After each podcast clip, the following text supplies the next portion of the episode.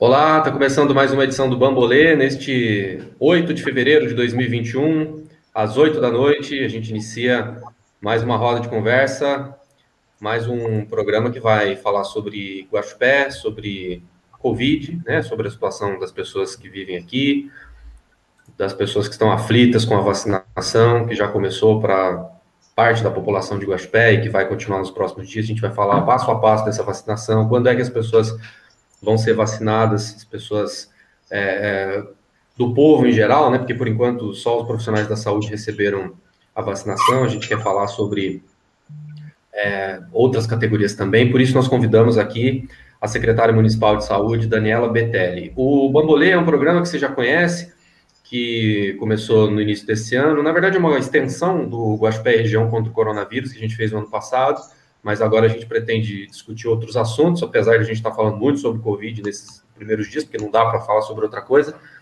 E o Bambolê é um programa mantido com é, um financiamento coletivo. Né? A gente criou um financiamento coletivo para manter o programa no ar. A gente tem algumas despesas, todos nós aqui somos voluntários, o programa não tem fins lucrativos, o grupo não tem fins lucrativos, mas a gente tem algumas despesas, é, algumas, é, é por exemplo, esse vídeo aqui, essa transmissão, ela tem um custo, então a gente faz uma espécie de uma vaquinha virtual. Quem gosta do Bambolê quiser ajudar a gente, é só entrar nesse link que está aí, apoia.se barra Bambolê Guaxupé e contribuir com cinco reais por mês ou outros valores que, que estão disponíveis lá. É, em troca, a gente vai agradecer eternamente a todos vocês.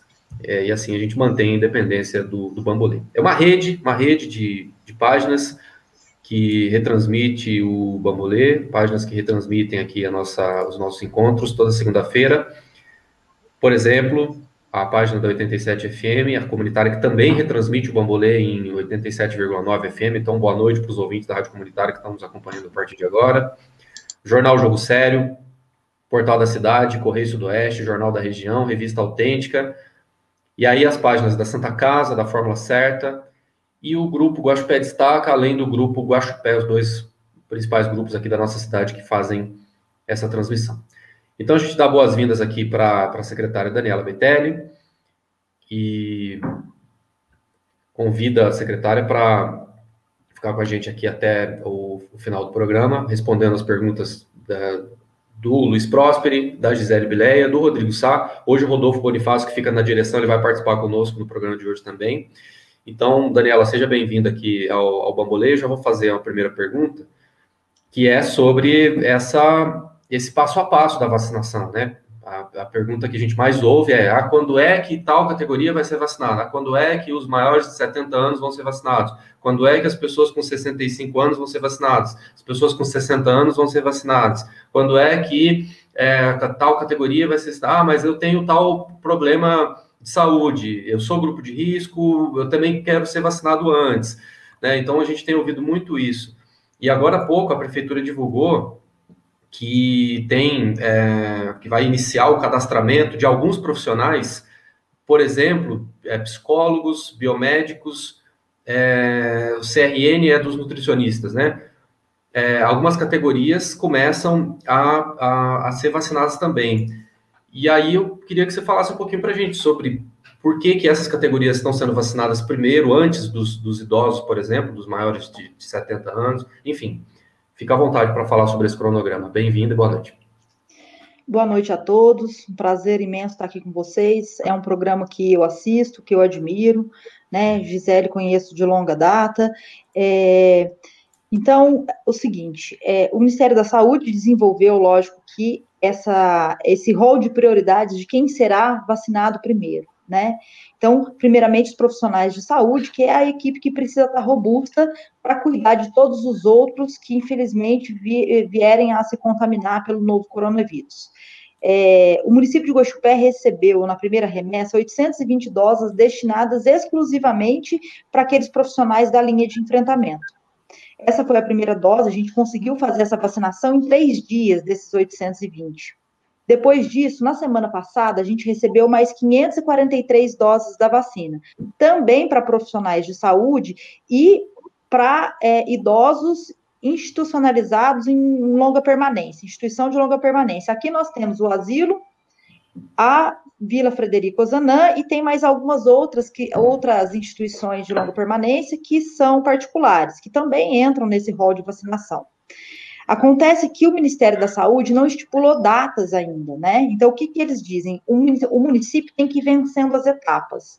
Quando eles iniciaram é, a, a, programação para dispensação dessas vacinas, então sai do Ministério da Saúde, vai para o Estado, o Estado manda para a Regional de Saúde, a Regional de Saúde, que no caso de Gospé é Alfenas, e distribui para 26 cidades. Quando esse cadastro foi feito, é, tem o cadastro da saúde, que chama Cadastro Nacional de Estabelecimento de Saúde todo estabelecimento de saúde que existe, sendo ele público ou privado, ele tem que estar cadastrado ali com a quantidade de profissionais. E isso, Brasil afora, é um cadastro que está desatualizado.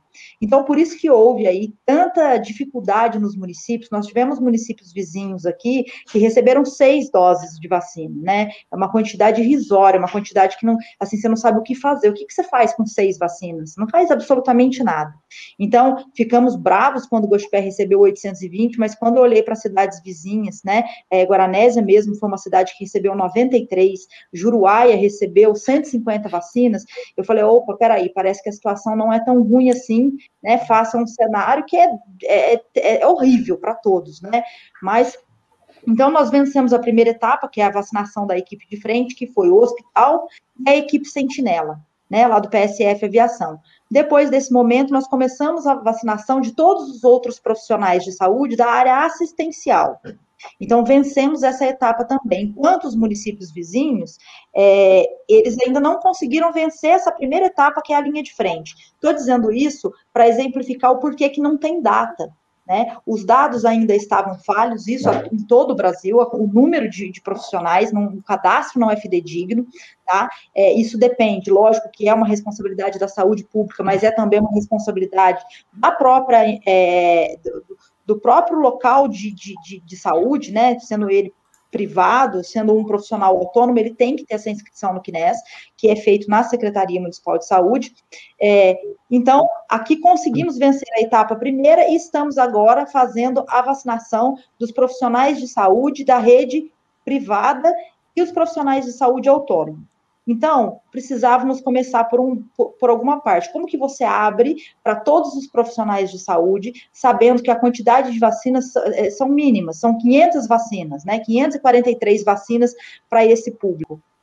Então, nós fizemos uma, uma, um escalonamento junto com a equipe de, de, enfrentamento de quais são os profissionais que, nesse momento, fazem procedimentos mais invasivos. E por isso nós iniciamos com fisioterapeutas, que faz manobra respiratória, médicos, fonodiólogos, que precisa de fonodiólogo dentro do hospital. Então, esse rol de, de, de profissionais de saúde, e abrimos agora à noite para cadastro, né, amanhã, no dia de amanhã, para a gente iniciar psicólogos, nutricionistas, biomédicos, e assim, conforme a gente tiver a vacina em disponibilidade, a gente vai fazendo todos os profissionais. Temos que fazer cuidadores de idosos, né, eles não são inscritos num conselho de classe, mas eles são profissionais da saúde. Então, temos que fazer em todos entrarão aí nas próximas remessas. Eu não consigo, Caetano, assegurar quando que nós vamos fazer os cuidadores. Eu acho que o cuidador ele é tão importante quanto o enfermeiro que está na unidade de saúde. Mas o enfermeiro eu consigo pelo menos saber do universo, porque quantos enfermeiros nós temos, né? E como que nós vamos fazer? Infelizmente, hoje, né, teve uma, uma situação que nos chateou muito. Então, na semana passada, nós fizemos os profissionais da rede pública, é, dos laboratórios privados que fazem a coleta é, da, da, maneira como está na deliberação do Estado. Então, hoje tivemos a, a, a, vacinação e algumas pessoas faltaram, né?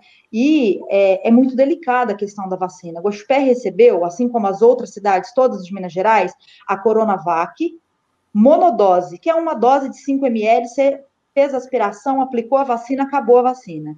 Recebemos a da AstraZeneca, que é a Face Shield, né? Vou chamar pelo nome do laboratório que fica, fica familiarizado. A AstraZeneca são 10 doses em um frasco. Então, a gente abre o frasco da AstraZeneca e tem ali oito horas para usar aquele frasco. Depois disso, a gente tem que jogar, é, jogar a vacina fora, né? Dispensar a vacina, o que nós não queremos fazer. E da Coronavac, nessa segunda remessa, veio também frascos de 10 doses.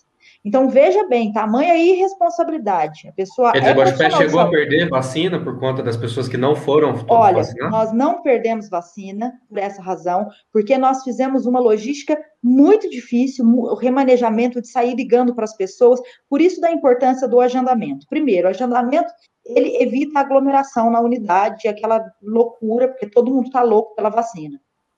E para que a gente consiga também fazer o remanejamento das doses. Então, fizemos o agendamento a cada 15 minutos, a unidade de saúde fecha 16h30. Quando deu 16 horas, tinham faltas. Ó, na minha unidade faltou X, na minha unidade o frasco com 9 tem 2. E aí a gente foi remanejando de uma unidade para outra de forma a não perder a vacina, ligar para as pessoas, ó, você, teu, teu agendamento está para amanhã, mas é, você pode vir hoje. Conseguimos fazer a vacinação e não perder nenhuma dose por esse motivo. Agora, é muita irresponsabilidade, né? Num momento que nós estamos vivendo, em que, é, seja qual for o motivo, eu marquei a vacina, eu, eu vou lá, eu estou tendo a oportunidade, quantos idosos que precisariam tomar essa vacina, né, que são acima de 80 anos, que seja de 60, que, que é, pessoas com comorbidades que queriam muito tomar e que precisam tomar a vacina, não pode tomar nesse momento, porque ainda não está na sua vez, e é um profissional de saúde que deveria ter uma responsabilidade maior ainda que um cidadão comum, porque é um profissional de saúde, marca a vacina e não vai fazer a vacina. Isso é triste, isso é precário, isso é reflexo de uma falta de, de responsabilidade que o cidadão brasileiro vem vivendo e vem acumulando. Ah, nós vivemos agora em janeiro é, um caos em dias, o Caetano, de atender 260 pessoas na unidade de saúde. E o vírus não circula sozinho. O vírus ele circula com as pessoas. Então ele foi fruto de tudo que aconteceu no final do ano. Né? Digo tá. isso Daniel, aqui. Não, não, teve. Você falou dos profissionais de saúde, eu entendi. A, a quantidade de vacinas. O, isso, o Guaxupé não é um caso isolado. Pô, a gente está vendo o que está acontecendo no Brasil, né? Essa inércia do governo federal, do Ministério da Saúde, que podia ter registrado, comprado vacina no ano passado, não comprou, a gente está vendo a consequência agora. Uhum. É, então, o Guaxupé não recebeu vacinas, né? O Guaxupé precisa de 100 mil doses de vacinas para vacinar todo mundo, que são 50 mil pessoas mais, um pouco, né? quantas uhum. mil doses precisa de Guaxupé? 100, 100, mais de 100 mil, né? É, mais de 100 mil, são 52 mil habitantes, né? É, não, vai, é, 52, não, vai, não vão chegar a 100 mil doses de uma vez, então está chegando aos poucos. Né? É, essa, essa hora, quem é que definiu as prioridades? Isso é um. Vocês estão obedecendo um critério federal ou a cidade resolveu? Não, nós vamos fazer o seguinte: a gente tem é, tantas doses e tantos profissionais de saúde, ou tantos é, psicólogos aqui. Então vamos, vamos dosar, né? Vou pegar essas doses aqui e passar para os psicólogos para não faltar. É, então, não, não, vamos vacinar os maiores de 90 anos aqui, porque não vai dar para todo mundo. É esse cálculo que vocês estão fazendo ou vocês estão obedecendo ao Não, não, não, não. Assim, nós obedecemos o critério. Então, assim, existe uma deliberação da, da Secretaria de Estado de Saúde, deliberação 3314, que diz quais são os grupos prioritários. Então, dentro do grupo profissionais de saúde, a linha de frente é prioritária, né? Indiscutível, tem que fazer a linha de frente, e aí considera-se linha de frente não só o médico, o enfermeiro, o técnico de enfermagem, mas todos que têm contato com o paciente, desde a copeira que leva a comida para ele no leito, desde o profissional que faz a limpeza da unidade, o segurança, todos esses são linhas de frente. Então, esse nós fizemos nas 820 vacinas com esse, essas 543 que vieram, ainda dentro desse grupo de profissionais de saúde, a gente não pode fugir a esse grupo, tá? Então, não posso vacinar hoje. É, ah, vou, sobraram ali 50 vacinas, vamos fazer essas vacinas nos idosos. O único idoso que nós, os únicos idosos que nós pudemos fazer foi instituição de longa permanência. Então, fizemos nos profissionais que trabalham lá, que são assistenciais, não foi feito ainda na área administrativa, tá? E nos idosos. Então, eu não posso é, pegar essa vacina hoje e falar assim, ó, vamos fazer nas pessoas que são diabéticos e hipertensos graves. Não podemos fazer dessa forma. Então, tudo vem do Ministério da Saúde, Secretaria de Estado e a Secretaria de Estado, a Secretaria Municipal. O que nós fizemos foi elencar dentre os profissionais autônomos aqueles profissionais que fazem é, procedimentos invasivos, fisioterapeuta, que faz manobra respiratória, é, nutricionistas, que entraram agora, agora entraram os psicólogos. Importante, Caetano, todos os profissionais de saúde vão vacinar só que à medida que as vacinas forem chegando gradativamente. Então, né? Daniela, me, me, permite uma, uma interferência? é, que não ficou muito claro para mim, pelo menos. É, o Guaxupé recebeu 800 e poucas doses no primeiro lote, 543 no segundo lote. Essas vacinas foram destinadas aos profissionais de saúde, tudo como você já bem relatou. A questão é a seguinte: tem a segunda dose para esses profissionais. Esse lote já vem com a segunda dose? Vocês tá. guardaram? Tá. Como, é que, como é que funciona isso?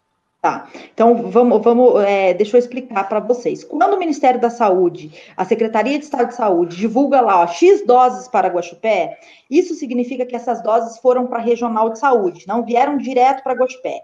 Então, é. dessas 820 que vieram primeiro, tá? Eles mandaram 1.640. Ah. A regional disponibilizou para nós 820 é a primeira dose. Se não, pode ser que aconteça em alguma cidade que faça as 1.600 doses, depois não tem para fazer a segunda. Então, recebemos é, essa primeira dose de 820. Quando da segunda dose, que foi na semana passada, eles nos mandaram já mais 820, que significa a D2, que é a segunda dose daquela primeira que nós já fizemos nos profissionais de saúde, e mais 543. Dessas 543, parte delas, 410, são da AstraZeneca. O que, que muda de uma para outra? Porque a Coronavac, o tempo, o intervalo entre a primeira dose e a segunda dose é de 14 a 28 dias. Então, nós já iniciamos a D2, fazer a segunda dose. Santa Casa nós já fizemos, o asilo nós já fizemos a segunda dose. Mas a vacina da AstraZeneca, que nós recebemos 410 doses, a segunda dose só pode ser administrada com 90 dias da primeira, né? Então, essas doses nós ainda não recebemos. E eles, eu já gostaria de ter feito a primeira uhum. dose e agendado a segunda, porque isso otimiza a logística, né? Mas eles não sabem ainda qual é o período que eles vão nos entregar essa dose. Então, ainda não foi feito. Tá Esclareci, não. E essa primeira dose já garante algum tipo de imunização? Ela garante. O que acontece. É Essa primeira dose a, a pessoa já está imunizada? Ela não está 100% imunizada, até porque nenhuma vacina imuniza 100%, né, gente? É importante deixar claro aqui. Nenhuma. A gente vai tomar vacina, vai continuar usando máscara? Sim, vamos continuar usando máscara por duas razões. Primeiro, porque nenhuma vacina imuniza 100%, mas é melhor do que qualquer coisa. Segundo, porque já tem as variantes do vírus. Né? Então, esta vacina é para essa variante que já é conhecida, né? Que, infelizmente, aí no Brasil foi registrado desde março, se eu não estou. Bom, o Guaxupé foi desde março. É, ela não imuniza 100%, então. Então, temos que tomar a primeira dose. Você tem já uma carga de, de, de anticorpos, e a segunda dose ela é um reforço dessa carga de anticorpos, assim como acontece em outras vacinas, que são três doses, tem vacina que, que são duas doses também. Daniela, me permite mais uma questão desse, do, do lote de vacinas a ser destinados para Guaxupé. Então, quer dizer, Guaxupé está sujeito ao que o Ministério da Saúde passa para Minas, Minas passa para os municípios. Perfeito. Só que antes de o Ministério começar a distribuir as vacinas, é, o Rodrigo, o vice-prefeito, deu uma entrevista para a gente, aliás, na estreia do programa Bambolê, e ele disse que, uma conversa ele com o doutor Heber, resolveram é, pegar um dinheiro que a prefeitura tem disponível para fazer uma intenção de compra com o Instituto Butantan de 110 mil doses. Inclusive, foi divulgado isso, a própria prefeitura divulgou, esclarecendo essa intenção, e o próprio Butantan também emitiu um parecer falando que o Guaxupé estava dentro daquele programa ali para receber essas, essas 110 mil doses. Eu queria saber, eu, me, permi, me desculpe se eu não, não, não vi essa informação, ou se a prefeitura já informou, eu não estou sabendo. É, que fim levou esses 110 mil lojas? O Instituto Butantan parou, não, não, não levou para frente, continua de pé a intenção de compra. Como é que está a situação? Luiz, então é o seguinte: dia 11 de janeiro, nós encaminhamos o ofício com a, com a intenção de compras, né, em nome do Dimas Covas. No dia 12, o, o outro presidente, o Rui Cury, mandou, até parente do Caetano aí, né, o Rui Cury, mandou para nós é, uma devolutiva com a carta de intenção assinada, com um contrato, né, uma, é uma carta de intenção mais parecido com um contrato, é, aceitando a nossa intenção de compra. O que, que significa isso? Isso, no, isso coloca a cidade de Goiás assim como colocou várias outras, na lista para receber, para comprar essas vacinas. Uhum. Ocorreu que, naquela mesma semana, o Ministério da Saúde, provocado por questões políticas, é, ele ou politiqueiras, é, entrou em contato com o Butantan e fechou o acordo com o Butantan que todas as vacinas produzidas ali seriam é, destinadas ao Ministério da Saúde. Então, ninguém pôde comprar as vacinas. Daí para frente, eles não aceitaram mais nenhum tipo de negociação e é, a nossa proposta ela continua valendo, continua vigente, né? Se nós tivéssemos hoje um quantitativo bem maior das vacinas, né, que pudesse imunizar, nossa estratégia já seria, já estaria pronta para fazer a vacinação de todo o guaxipeano possível. Mas pelo que todos vocês têm acompanhado aí, isso não vai acontecer por razões óbvias, né? A gente não tem insumo para fazer vacina, é, Instituto Butantan é produtor das maiores vacinas que tem, o Brasil é o, é o país pioneiro, né, na, na pioneiro em vacinação, em programa de vacinação, né, os outros países não têm o que o Brasil tem, não tem a expertise que o Brasil tem, mas é isso que nós temos. Nós não temos insumo, e isso, uhum. desculpa falar, mas é uma vergonha, né? O Butantan aqui dentro do nosso país e a gente não conseguir vacinar os brasileiros. Perfeito. Gisele vai fazer uma pergunta, só ligar o seu microfone aí, Gisele. Boa noite, Daniela. Boa noite, meninos. É, eu, eu, levantei aqui, até o momento, o Brasil vacinou 1,44% da sua população. Guaxupé, até o momento, é, quanto, assim, você já tem essa estatística de quantos, quantas pessoas foram vacinadas, e como você disse, a gente não tem aí previsão de, de o que vai acontecer, né, é, é, pelos meus cálculos aqui, até o momento nós temos garantido 10 milhões de doses da, da, da Coronavac e mais 2 milhões da AstraZeneca. AstraZeneca. É, que, foi, que, foi, que realmente foi negociado até agora. Né? Então, eu queria saber como que está a, a, a, vacinação em porcentagem com a chupé, em números, né? A gente sabe que foi os profissionais de saúde, é, os idosos é, é, de instituições, agora estão vindo os profissionais das instituições privadas. E dentro desses profissionais da, das instituições privadas, eu queria saber como que fica, por exemplo, é, você falou que é feito pelo SENES, que são os estabelecimentos de saúde, as secretárias de médicos, as, as auxiliares de serviços gerais, de consultórios, de instituições de saúde, é, elas são incluídas aí porque eu entendo que elas também ali estão em, é, é, em exposição. É, nesse momento, elas já serão vacinadas ou elas ficam para uma próxima etapa, ou seja, vamos colocar o pessoal secundário ali, mas que acaba sendo primário. Tá? E qual que é a expectativa de vocês porque a qualquer momento a gente pode não ter mais vacina. E a gente tem um grupo prioritário que são os idosos, que a gente, é, é, é, se for olhar a idade da, da, da, dos óbitos que nós tivemos, é, é, a faixa ali que realmente a gente tem que ter um olhar mais sensível. Tá.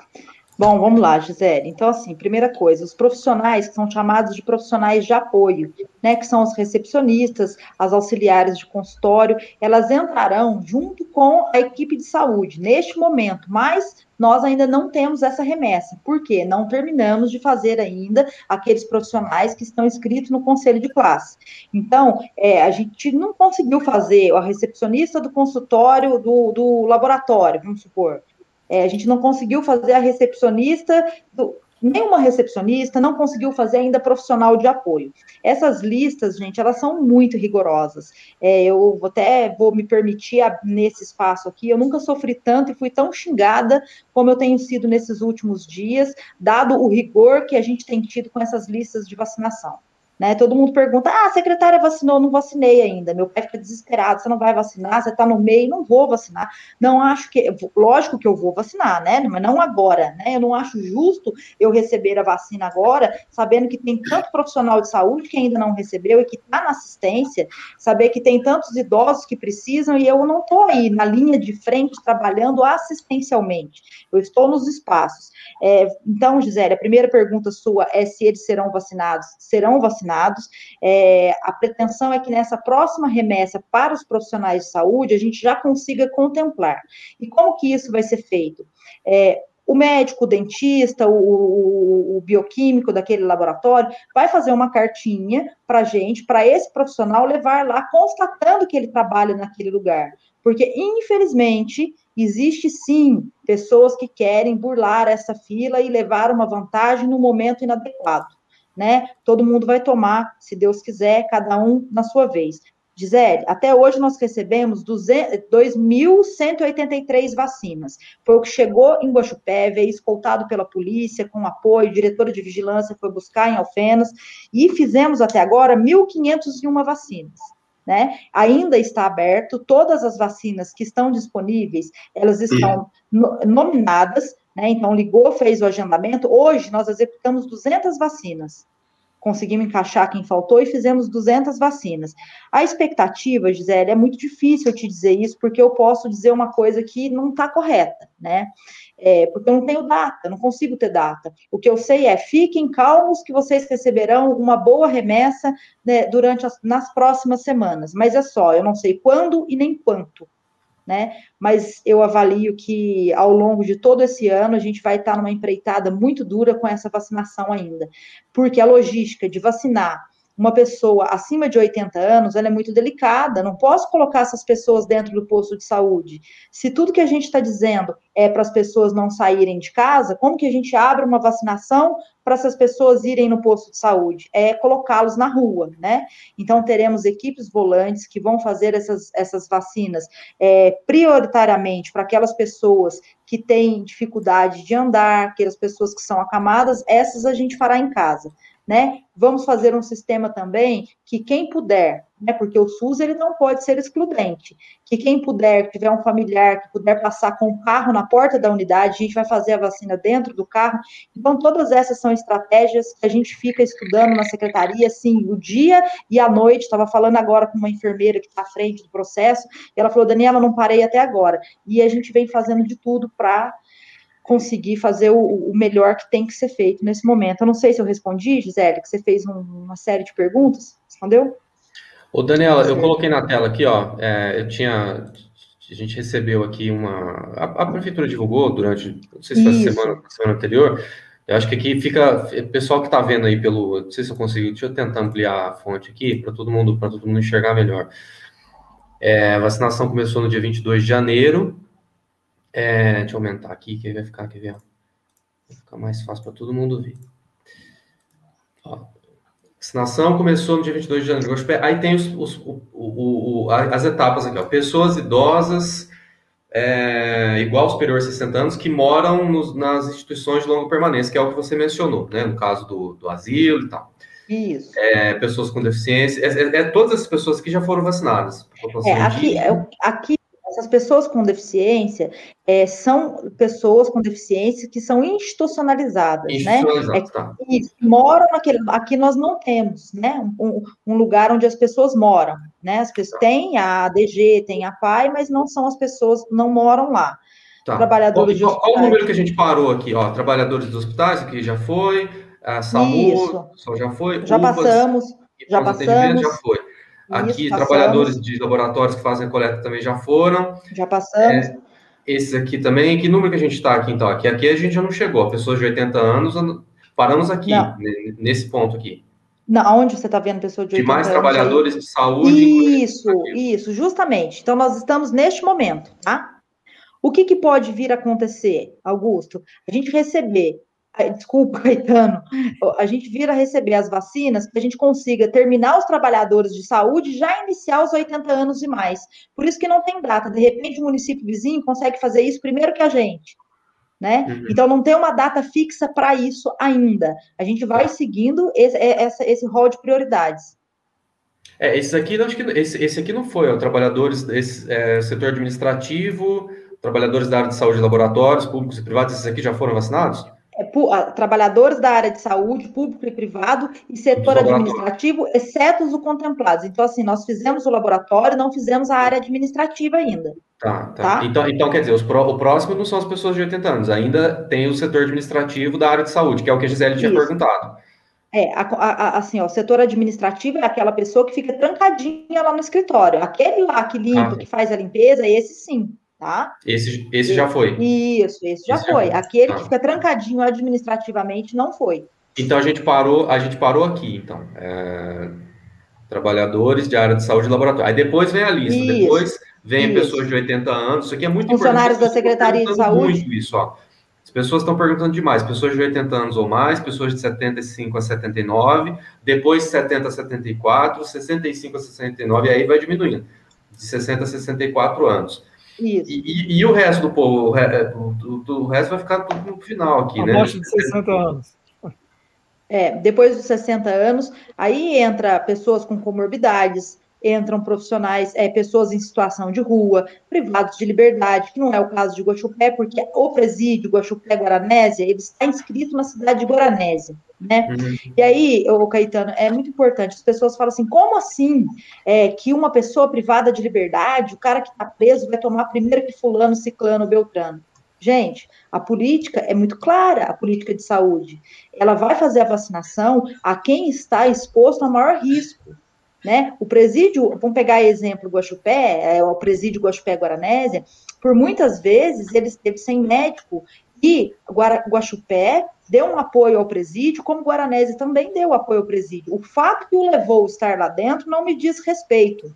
Né? Para isso existe a lei. Agora, nós, enquanto autoridade sanitária do município, enquanto responsáveis pela vacinação, temos que vaciná-los.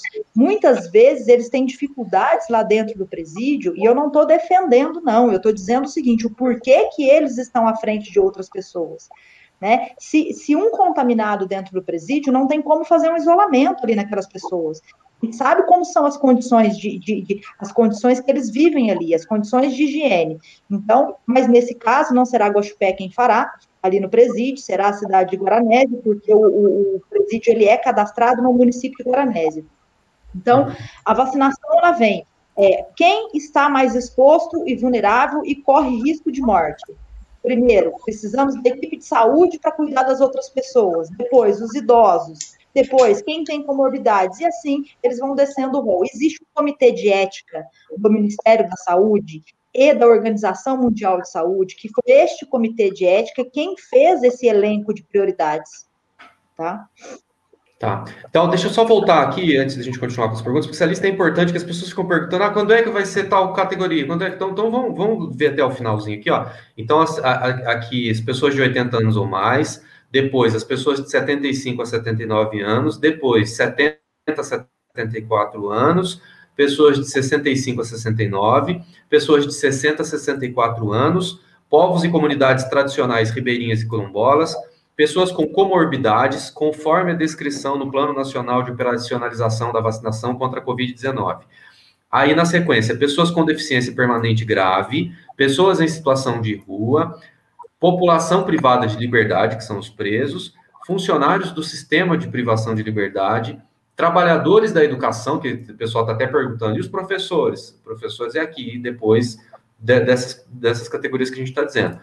For, forças de segurança e salvamento, forças armadas, trabalhadores de transporte coletivo rodoviário de passageiros urbano de longo curso, trabalhadores de transporte metroviário e ferroviários, trabalhadores de transporte aéreo, trabalhadores de transporte aquaviário, caminhoneiros, trabalhadores portuários e trabalhadores industriais. Depois dessa lista toda, todas as pessoas que não se enquadram nessa lista, aí vem na sequência, aí vai ter uma, uma, uma lista de pessoas com menos de 60 anos, alguma coisa assim? Uh, Caetano, se, se, se, se, o entendimento for igual ao entendimento da vacina da influenza, né, todos os anos a gente tem vacinação. Abre para qual grupo? É prioritariamente para esse grupo que, que você acabou de ler. Quando restam vacinas, as vacinas são é disponibilizada para o restante do público, restante uhum. da população. Quase nunca sobra vacina, né? Eu estou dizendo isso no caso da influenza. Existe ainda um grande preconceito com relação à vacina da, da, da influenza, existe muitas pessoas que não tomam, mas uma, uma coisa é fato: um dos, dos números para a base de cálculo para o envio das vacinas da, da Covid foi feita através da quantidade de pessoas e profissionais de saúde nesse primeiro momento que tomaram a vacina da influenza. Então, isso também é um fator que prejudicou é, os números das cidades, né, a quantidade de doses enviadas. Uhum. É, mas se no meu ponto de vista, avalio que se sobrar vacina e se tiver uma produção, uma produção é, capaz de suportar toda a demanda do Brasil, vão tomar. Caso contrário, assim como acontece com a influenza, não toma vacina. Né? Até porque, quando se atinge um patamar de pessoas vacinadas, né, o vírus, a circulação do vírus, ela diminui muito. E a chance de contaminação, ela também diminui muito. Então, não sei, o vírus ainda está em estudo, agora tem essas variantes aí, foram encontradas, parece que mais seis, eu estava lendo agora há pouco, mais seis variantes do vírus, já está no estado de São Paulo. Então, assim, é, são muitas coisas, é, tudo isso é epidemiologia. A gente só vai conseguir saber, infelizmente, quando, quando a epidemiologia for traçada, desenhada e entender o curso da doença. Por hora, avalio que é muito difícil chegar a uma conclusão. Muito bem. Ó, a gente está conversando ao vivo com a Daniela Betelli, que é secretária municipal de saúde de Guaxupé, às 8h36. Essa conversa está sendo retransmitida ao vivo pela Rádio Comunitária 87 FM e pelas seguintes páginas: Jogo Sério, Portal da Cidade, Correio Sudoeste, Jornal da Região, Revista Autêntica, Santa Casa, Fórmula Certa, Guaxupé Destaca e Grupo Guaxupé, além de, é, da página da Rádio Comunitária, que também transmite pelo Facebook. Quem quiser é, a, a, apoiar o Bambolê, fazer o, ajudar o Bambolê a continuar girando, só entrar nesse link aí, apoia.se barra Guaxupé. A gente tem várias opções aí para quem quiser contribuir. É um programa sem fins lucrativos. Todos nós somos voluntários, mas a gente tem algumas despesas para manter esse programa no ar, então a gente faz essa vaquinha virtual para quem quiser nos ajudar. apoia.se barra Guaxupé. Muito bem. Próxima pergunta. Quem quer fazer a próxima pergunta aqui? Rodrigo Sal. Rodrigo está ali. É, Rodrigo. Tudo bom, Caetano? Boa noite a todos. Boa noite, secretária. Boa noite a quem está acompanhando a gente. Muito obrigado pela presença aqui, né, da secretária Daniela Petelli. É, queria também me solidarizar aí com as pessoas que estão assistindo que eventualmente tem alguém com Covid em casa ou que tenha perdido algum parente, uh, algum familiar, alguma pessoa próxima. Uh, agradecer a presença da secretária mais uma vez, que eu imagino que né, esse tempo não, não são tempos fáceis, né? E eu queria aproveitar para trazer aqui, eu queria aproveitar para trazer uma pergunta aqui para a secretária, falando ainda nessa, sair um pouquinho, na verdade, vou sair um pouquinho da questão da vacina, mas ainda falando sobre a saúde, né? É, queria aproveitar que nós somos colegas de formação, né? Já que a senhora também é psicóloga, é, e acredito que tenha um olhar também bastante cuidadoso, ou pre pretende ter sempre, com a saúde mental, que está também aí totalmente envolvida nessa questão. É lógico, hoje em dia a gente sabe que prioridade está ali na vida imediata das pessoas, não, né, não deixar a pessoa morrer de Covid, combater o enfrentamento à, à, à doença, ao vírus, à pandemia, daquela questão mais imediata que atinge a vida da pessoa, né, em risco de morte, mas a saúde mental está aí totalmente junto nesse balaio todo que traz que essa pandemia traz junto, né? E eu queria saber hoje é, em Guaxupé, se não me engano, a senhora me corrija se eu estiver errado, são dois psicólogos para atendimento clínico, sendo um né, na, na, no PSF, que vai uma vez por, por, por né, um, um, dia por semana em cada, em cada PSF, atenção básica, e seria um no CAPS, né, para atendimento clínico. E teria os três da assistência social, que seria um no CRAS e dois no CREAS, né? É, bom, dois psicólogos para atendimento clínico, né? A gente sabe, numa cidade de 52 mil habitantes, a gente sabe que é pouco, né? É, perante essa situação da pandemia, é, que, enfim, que pode eventualmente, apesar de agora as vacinas estarem chegando, mas pode acontecer eventualmente aí, lógico, de um afastamento ou de alguma coisa, não sei se já existe algum profissional afastado nessas condições, o que dá, diminuiria ainda mais. Então, minha pergunta é o seguinte, qual é, como que está essa questão, esse olhar para a saúde mental hoje dentro da administração, dentro do que é possível e impossível hoje perante essa situação de pandemia, uh, qual é a prioridade que é dada a isso? E uh, como está a rede de atendimento de saúde mental né, para a pessoa que precisa desse atendimento, dessa atenção no município, e se não seria o caso de, até por conta dessas questões é, do pouco número de profissionais, de uma possibilidade de afastamento frente a essas condições, de, um, de, um, de uma contratação emergencial durante esses tempos, algo, alguma, algum edital emergencial, algo nesse sentido? Eu gostaria muito que a senhora pudesse falar para a gente conversar um pouco isso também nessa, nessa função de utilidade pública aí. agradeço muito. Rodrigo, eu quem agradeço pela pergunta, né? Somos colegas de profissão.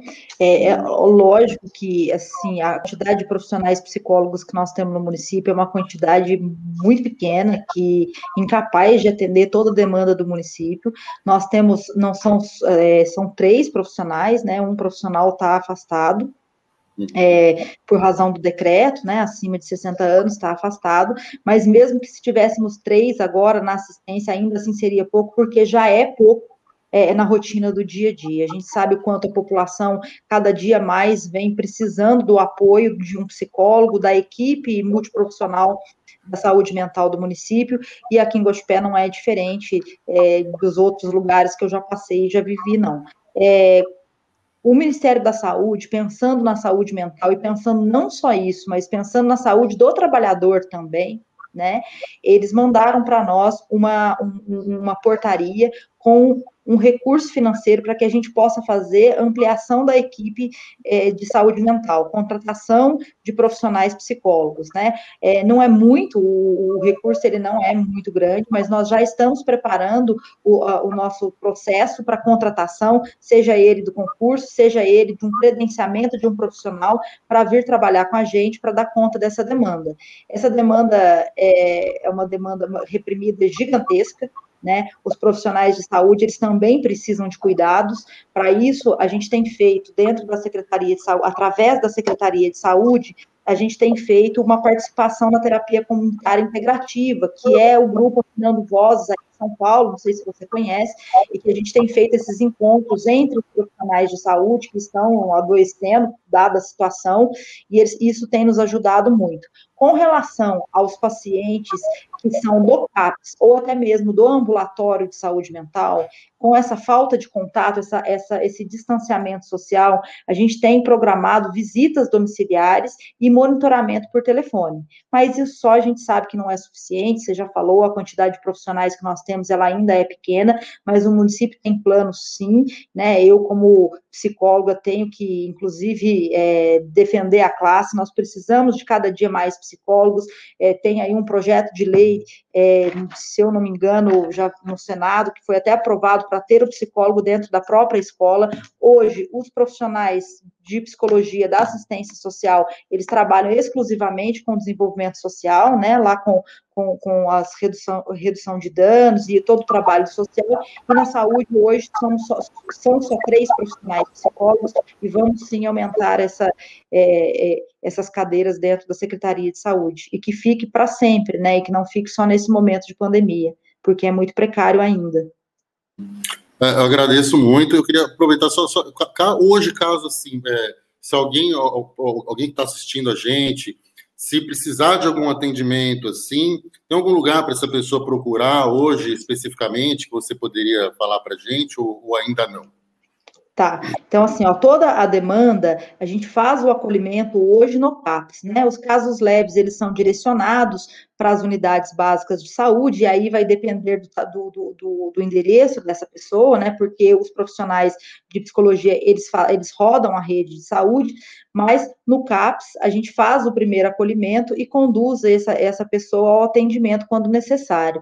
Então, o telefone do CAPS, vou usar a oportunidade para deixar aqui, é 3559 1072. Né? Então, pode ligar lá, a, a, ter os profissionais lá que são escalados para o acolhimento, vão atender, com certeza vão acolher da melhor forma quem está precisando de um apoio emocional. Muito bom. Ô, Daniel, tem muita gente. Vamos, vamos, a gente acabou de falar sobre isso aqui, é, mas eu já vou deixar a pergunta no finalzinho, a gente volta nesse tema aqui, porque eu estou vendo muitas pessoas nos comentários dizendo por que, que não vacinam os idosos primeiro, por que tem que vacinar os idosos, porque os idosos que estão morrendo, né? Você pegar os 35 mortos de Guaxupé por Covid desde junho, quando foi a primeira morte, é, a maioria tem mais de 70 anos, 80 anos. E o pessoal está dizendo, por que, que não tem que vacinar logo os idosos? Você já falou sobre isso, sobre essa questão do cronograma, mas eu acho que é importante a gente falar isso de novo. Mas daqui a pouco, daqui a pouco a gente retoma essa pergunta aqui, pedir para o pessoal até ficar ligado para a gente voltar nesse tema depois. A Gisele tem uma outra questão para abordar aqui com a secretária Daniela Betelli. É. Só ligar o microfone. Sempre. É que meu cachorro está latindo. É, nós, o ano passado teve, é, foi instituído o comitê é, de gestão da Covid. Esse comitê ainda está vigente? E aí depois eu faço a minha próxima. Tá. Ô, Gisele, o comitê ainda está vigente, né? Com essa terceira onda do Minas Consciente, aonde ele coloca que em todas as ondas é, as atividades elas são permitidas, o que muda é o cumprimento de algumas regras de distanciamento e limitação de pessoas, que é o que diferencia, mas hoje pode-se abrir tudo, mas com restrições. O comitê, a última reunião que fez foi na semana passada, na edição daquele decreto de número 4, né? E as, as reuniões aconteciam semanalmente, avaliando os dados epidemiológicos, taxa de ocupação da Santa Casa, e eu creio que daqui para frente, se permanecer da maneira como estamos, que as reuniões serão mais espaçadas, mas ele ainda está vigente. Tá, é, é, é, aí eu vou, eu vou entrar na questão do decreto, porque a gente percebe que houve uma flex, flexibilização aí, né, seguindo o Minas Consciente, é que eu, eu, também não consigo entender muito o que, que se segue do Minas Consciente, porque às vezes eu olho, ele está num ponto e o Guaxupé está em outro. Então, me parece que é, a cidade tem uma autonomia aí para decidir o seu próprio decreto. Dar uma pincelada ali e adequar a sua realidade. Mas é, é, é nós estamos aí, mesmo não tendo feriado de carnaval, nós estamos num período pré-carnaval. Tá? E aí eu queria dizer, assim, queria entender assim, próximo do Natal houve aquela flexibilização, tá?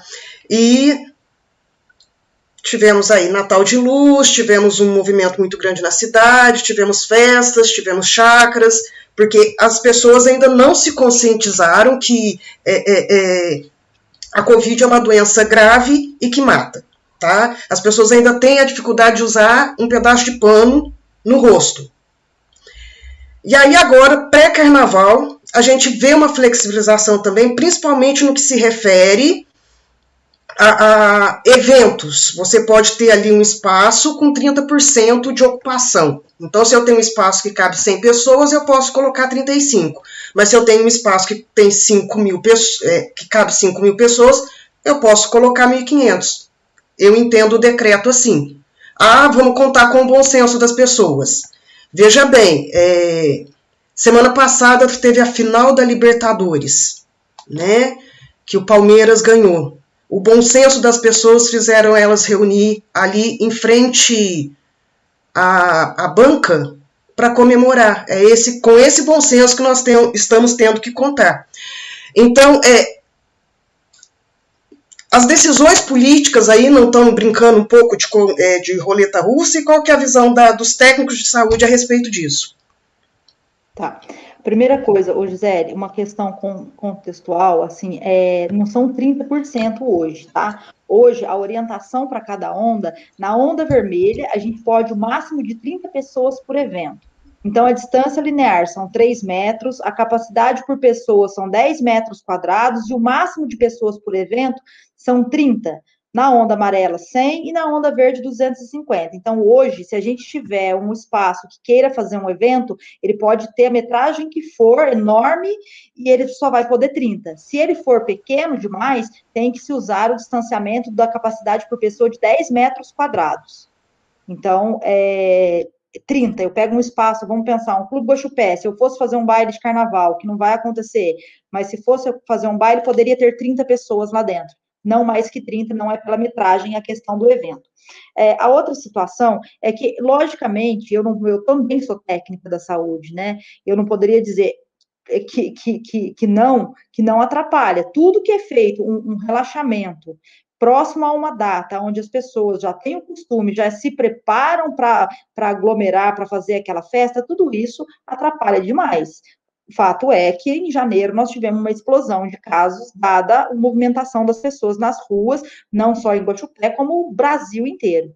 Né? Então, assim, é um momento muito delicado, é um momento muito difícil. O Minas Consciente faz essa flexibilização no sentido de, de, de colocar a economia para rodar novamente, mas ele deixa uma responsabilidade ao município de fazer uma fiscalização que muitas das vezes é, ela é inócua, porque você vai fechar o estabelecimento ali quando está todo mundo ali, então precisa de uma conscientização de todo mundo. Até hoje, nós estamos falando em quase é, um ano de, de, de, pandemia, né? A gente começou aqui com as restrições em março, quase um ano já era para as pessoas, todas as pessoas, sem exceção, né?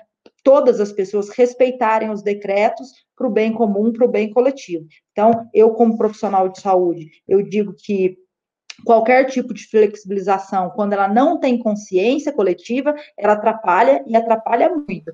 Profissionais de saúde, a gente já estava conversando aqui nos bastidores, é uma equipe excelente, mas estão extremamente cansados. Hoje eu estive na unidade de saúde e aviação e a médica falou para mim, por favor, posso te pedir uma coisa? Eu falei, pois não. Ela falou assim, me dê férias. Como que você não dá férias para um profissional desse? que está trabalhando desde março. Então, Gisele, é sempre muito difícil, eu acho que é sempre tateando demais. Eu já tive, é, eu já estive em reuniões com, com, com, os comerciantes que os caras choram, né? Assim, eu tenho que mandar as pessoas embora, eu não consigo colocar o pão dentro de casa. Então, assim, é aquela coisa maçante do começo, entre você ter que escolher economia e saúde, economia e saúde, economia e saúde, e isso é terrível, né? Mas nossa equipe vai estar na rua, como hoje esteve na rua, hoje é, passando por uma rua, eu vi uma, uma pessoa da equipe nossa, e um rapaz estava sem máscara, não, e ele não abordou esse rapaz, eu parei o carro onde eu estava, eu conversei com ele, falei, você tem que abordar, tem que abordar, e essa responsabilidade é de todos nós. Eu chamo a atenção de todo mundo que eu vejo na rua que está sem máscara, tenho certeza que você também, Gisele, né, quando sai para a rua, mas eu chamo a atenção e eu não fico em lugar onde a pessoa está sem máscara. Eu entro no estabelecimento, tem alguém sem máscara, eu chamo a atenção e saio, vou embora, não fico. Mas chama atenção, é, se alguém vê alguém sem máscara na rua, faz o quê? Chama atenção ou chama a polícia? Assim, é, até nós não temos um efetivo de polícia, gente. Nós não temos um efetivo de polícia gigante, que senão até um policial para cada um de Guaxupé, né? Eu acho que nós temos essa obrigação de chamar a atenção, sim. A pessoa que está sem máscara, ela tem que se sentir desconfortável.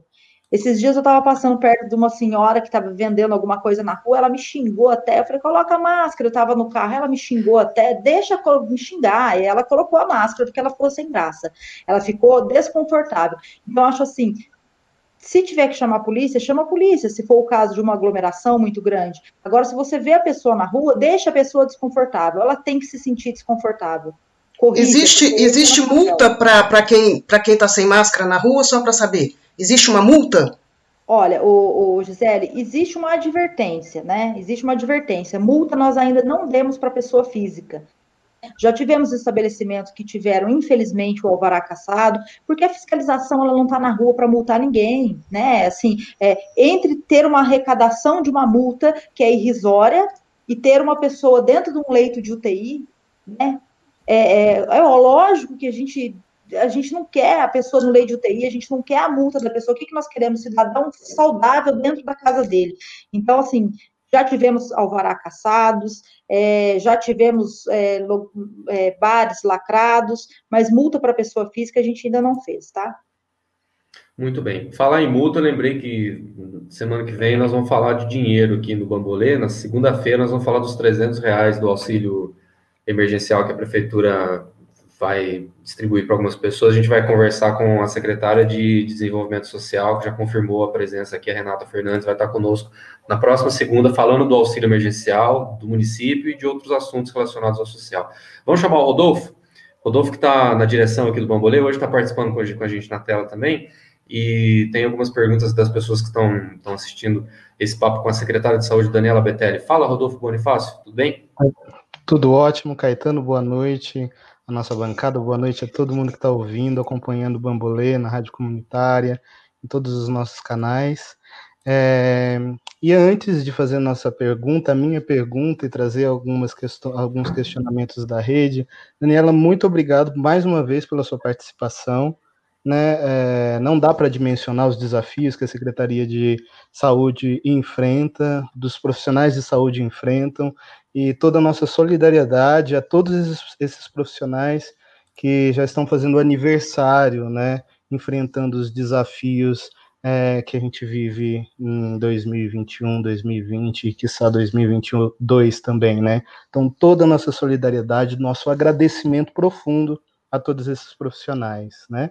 E vem chegando muitas, muitos questionamentos aqui da rede. É, um deles é com relação à educação, né? A gente vê uma grande movimentação, é, tanto na Câmara é, quanto em todas as outras redes espalhadas pelo Brasil, falando sobre a questão da educação e os profissionais de educação, né? É, a senhora considera prudente, pergunta da rede, a volta às aulas presenciais é, levando em consideração tudo que a gente está vivenciando e tudo que a gente discutiu aqui? Rodolfo, vamos lá. É, na semana passada, eu estava pensando muito a respeito da volta às aulas e pensando da seguinte forma: nós iniciamos a vacinação agora. Essa vacina, ela não pode ser administrada em uma pessoa que tenha tido Covid para menos de 30 dias. Então, se eu tive Covid, eu tenho que aguardar 30 dias para receber a dose da vacina. Da vacina. Existem muitos casos, eu não sei mensurar para você em percentual, de pessoas que são, que se contaminam, se infectam, e são pessoas é, assintomáticas. A gente sabe que crianças, né, vamos dizer das crianças, que crianças são vetores. O que, que é o vetor? Ele é, recebe o vírus, não, muitas vezes não apresenta a doença, tá? mas ele leva esse vírus para dentro de casa nos lugares que ele circula. No ano passado, em setembro do ano passado, foi dito que 22 crianças, se eu não me engano, é, foi feito um estudo na Espanha, que se 22 crianças estiverem numa sala de aula por um ou dois dias, eles contaminam 808 pessoas por contaminação cruzada. Né? Então, eu fiquei pensando nisso e fiquei pensando o seguinte: se essas crianças que estão dentro da sala de aula são vetores, Muitos pais de alunos estão nessa rede de prioridades neste momento, que são profissionais de saúde, que trabalham nos laboratórios, que são profissionais de apoio e podem ser contaminados e a doença não aparecer, a doença ser de forma assintomática.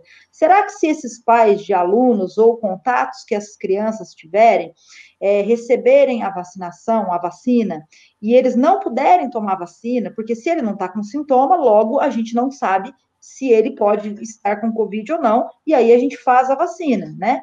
E se ele não pode estar com Covid para tomar a vacina, qual será o efeito que ele terá se ele receber a vacina contaminado?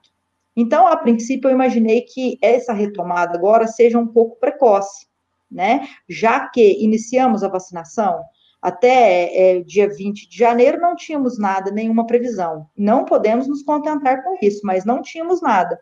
Hoje a gente já tem alguma coisa acontecendo. Mas, por um outro lado, se a gente for avaliar que a escola ela é um, um lugar de educação, de disciplina, e que o aluno, o que ele aprende dentro da escola, ele transmite nos espaços em que ele circula, e pensar também que se as medidas disciplinares elas forem cobradas, né? Se elas forem cobradas, é melhor então que essa criança, ao invés de estar jogando bola na rua, soltando pipa ou é, fazendo visita na casa de amigos, que elas estejam então dentro da escola, que pelo menos é um lugar onde consegue se disciplinar. É, hoje eu fiz um teste de Covid, estou circulando em todos os espaços. Tive contato com um caso positivo e fiz um teste não estou positivo. Fiz uma sorologia, nunca peguei Covid. E não tive Covid assintomático, mas eu não tiro a minha máscara quando eu estou trabalhando. Eu fico de carro de máscara. Então, é, se você me fizesse essa pergunta na semana passada, eu ia falar para você assim: não, não tem que voltar à aula, porque será. É, é, é não está maduro ainda, nós não temos resposta para as perguntas. Hoje, eu já não tenho esse mesmo pensamento. E com uma semana só após, porque você sai na rua, você vê, não todas, mas tem muita criança na rua, tem muito adolescente na rua, tem muito adolescente na avenida andando de bicicleta sem máscara. Talvez se eles estivessem no ambiente escolar, né, no ambiente escolar, talvez ele pudesse se disciplinar mais. Agora. Mas não tem volta, nós, não tem data para volta às aulas, né? Aqui, não tem data para volta às aulas. Não tem Nem data na, no município e no estado. No estado Ó, também. O que, que o estado bem, tem que falar? As escolas municipais, as escolas municipais, elas seguem a Secretaria Regional de Educação de, de, de, de Belo Horizonte, né? Secretaria de, de Educação de Belo Horizonte. Superintendência. Então é o seguinte, é, nós ainda estamos aguardando. O que foi para a Secretaria de Saúde, por uma pergunta que eu fiz ainda na sexta-feira com um apoiador de secretários lá de Belo Horizonte, foi o seguinte: qual é a perspectiva da retomada de aulas? Ele disse, de forma híbrida, híbrida talvez no mês de março, dia sim, dia não, mas ainda não tem nada definido, né? Dia sim e dia não. Se for de forma híbrida, no meu entendimento, não é dia sim, dia não. Forma híbrida, para mim, é o aluno que tiver possibilidade de fazer o estudo em casa, faz, e quem não tiver e quiser, vai para a escola. Então, são muitas dúvidas, que muitas perguntas que ainda precisam ser respondidas. Se positivar um professor dentro da sala de aula, haverá reposição desse professor? Se positivarem três pessoas dentro de uma sala de aula, vai fechar a sala de aula inteira? E como que vai ficar a educação desse aluno nesses 14 dias, quando todos os outros estiverem tendo aula? Então, são perguntas que ainda não foram respondidas, tá? Ah. É... A gente vai debater muito educação também, inclusive no programa do dia 22 de fevereiro, a gente está com um programa agendado aqui, que vai ser com, com antes do Próspero vai, vai perguntar, o Rodrigo acho que tinha levantado a mão também, né? É, vamos passar para o próximo e depois o Rodrigo comenta. Mas só, só dizer aqui que no dia 22 de fevereiro a gente fez o convite para conversar com o professor Reginaldo Ardos, que é reitor do Unifeg. A gente vai falar sobre essa questão da educação com ele e com outras pessoas também aqui na nossa no, no, no Bambolê do dia 22. Então, semana que vem é com a Renata, que é a secretária de Desenvolvimento Social, para falar dos, dos 300 reais e outras coisas. E educação no dia, no dia 22. Esperamos que até o dia 22 a gente tenha uma, uma luz, né? Tá. Daqui 20 daqui 12 dias que a gente 12 dias, não mais. É, se me permite só um complemento. Fique à vontade, secretário. As escolas particulares fazem, assim, faz tempo que eu não, não né, que eu não estou nesse ambiente escolar, mas as escolas particulares elas fazem um diagnóstico. Acho que as públicas também fazem, mas assim faz um diagnóstico do aluno, que é entender qual é o, o, o que momento que o aluno está ali do aprendizado. Então, nos foi uhum. encaminhada na última semana uma solicitação para que essas escolas pudessem fazer o seu diagnóstico nesse primeiro momento dos alunos que estão entrando, ingressando nas escolas, né? Então, cada escola particular apresentou para o governo, né, para o secretário de governo, o protocolo para que eles pudessem fazer esse primeiro diagnóstico. Isso não é a retomada de aulas, isso é apenas para esse diagnóstico. Então, apresentaram, você tocou você citou o professor Reginaldo. Reginaldo apresentou um protocolo muito, é, um protocolo muito seguro, né? Não sei se a palavra é essa, se existe segurança nesse momento que nós estamos vivendo, mas enfim, um protocolo muito bem feito, com medidas de distanciamento, com medidas de biossegurança muito importantes. Então, este protocolo não só da, da, da escola do, Reginaldo, do, do, professor Reginaldo, como das outras escolas que apresentaram, foram aceitos e foram deferidos pela comissão para que o início desse diagnóstico fosse feito. Retomada de aulas, ainda não falamos. Muito bem. Eu Só então, antes do Próspero entrar, Próspero, a, a, o pessoal da rede está trazendo, pipocou aqui de perguntas, viu, sobre a educação. Então, a gente, só lembrando, quando vai ser, a gente já tem data para o próximo? Dia 22. 22. Dia 22 a gente vai conseguir trazer todos esses questionamentos, que são muitos, né, é, sobre educação. Próximo. É, então, Daniela, em cima dessa expectativa da, vo... Perdão, da volta das aulas em março, embora não tenha nada definido, não seria o caso da prefeitura antecipar, porque pelo protocolo de, do Minas Consciente, aquele que o Caetano passou a lista de prioridades ali, é, também diz que a prefeitura tem autonomia para alterar um, grupo ou outro, se não me engano. Não seria o caso da prefeitura iniciar, assim que possível, né, que tiver vacina disponível, é, os profissionais de, de, da, da, educação de Guaxupé, todos os profissionais serem vacinados e é, com a possibilidade também de fazer testes antes né, das vacinas, todos esses profissionais de educação serem submetidos a teste para saber se tem Covid, se não tem, e aí sim fazer uma vacinação até para ter uma tranquilidade maior na possível, na provável volta das aulas em março. O que, você pode esclarecer sobre isso? Então, assim, a primeira coisa, o Minas Consciente, ele discorre sobre a economia da cidade, o que abre, o que fecha, como fica. Ele não tem nada a ver com a questão de vacinação. Os critérios de vacinação são desenvolvidos pela Secretaria de Estado de Saúde e Ministério da Saúde. Então, nós não temos, infelizmente, a liberdade de mudar esses grupos de vacinação. Né? Então, quando é idoso, é só idoso, e depois a gente vai, dentro daquele elenco, é onde a gente vai trabalhando. Nós não podemos, podemos mudar aquela ordem né? É lógico que vão fazer toda a logística, se tiver vacina suficiente, para fazer esses grupos o quanto antes, mas não cabe a nós essa definição. Isso é uma das coisas. A segunda coisa é sobre a testagem. Os protocolos de testagem, eles foram muito, muito discutidos e são muito discutidos até hoje, né? Porque você fazer um teste, é, hoje em Guaxupé, na rede pública de saúde, nós temos dois tipos de teste é o teste, aquele que fura o dedinho e tira a gotinha de sangue e vê se a pessoa está com o vírus agente ou se o vírus ela já está criando anticorpos, ou seja, se ela não transmite mais, que isso é feito a partir de, do sétimo ou décimo dia do sintoma. E o teste AG, que é o teste daquele cotonete do nariz, que chama SUAB, que é a partir do terceiro dia de sintomas. Quando a gente faz um teste desse em uma pessoa que não está apresentando sintoma, a chance de ter um falso negativo, ela é muito grande, né? E, por isso que não justifica fazer uma testagem em massa dos professores. Você faz o percentual que vai dar o teste fidedigno, ele é baixíssimo, porque não tem sintomas. Agora, é, se eu testo hoje o profissional, só faz sentido se eu testar o profissional todos os dias, porque ele pode não estar contaminado hoje. Amanhã ele sai, vai embora para casa, tem contato com outras pessoas. E amanhã? Então, às vezes as pessoas querem testar para saber se elas estão e elas não têm o sintoma, por isso que não existe o remédio para a Covid-19. O que existe é o distanciamento e isolamento. Distanciamento quando não se está com o vírus e isolamento quando está com o vírus. Muito bem. Rodrigo? Porque eu ia falar sobre o teste mesmo, justamente sobre essa questão da testagem, que o Gordo acabou perguntando também. Mas eu queria até aproveitar, então, já, enfim, ela acabou respondendo, mas é, aproveitar aqui também naquilo que a gente estava falando sobre a saúde mental, secretária, também chegou aqui na rede, tá, uma, um comentário aqui é, que estou na fila de espera por uma vaga como psicólogo faz dois anos, isso porque foi pedido urgente na época. Graças a Deus consegui melhorar e trabalhar muito minha mente para amenizar um pouco a depressão e a síndrome do pânico.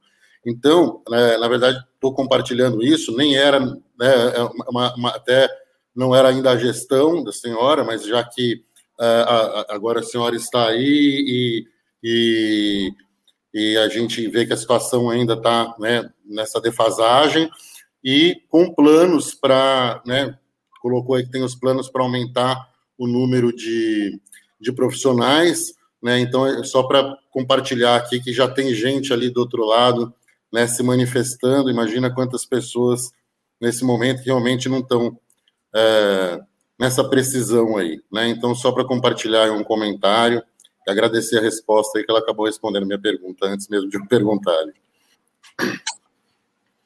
Então a gente já está no finalzinho aqui da, da, conversa com a secretária Daniela Betelli. Queria deixar espaço se vocês quiserem fazer mais alguma pergunta antes daquela última. Sim, eu tenho mais uma, ainda como complemento das redes, Daniela. Na verdade, eu vou soltar duas aqui logo. A primeira sem fugir muito do assunto, mas trazendo um pouquinho para você. A Daniela de 2030, de 2030, volta no tempo. O que, que você gostaria de ouvir da Daniela do futuro?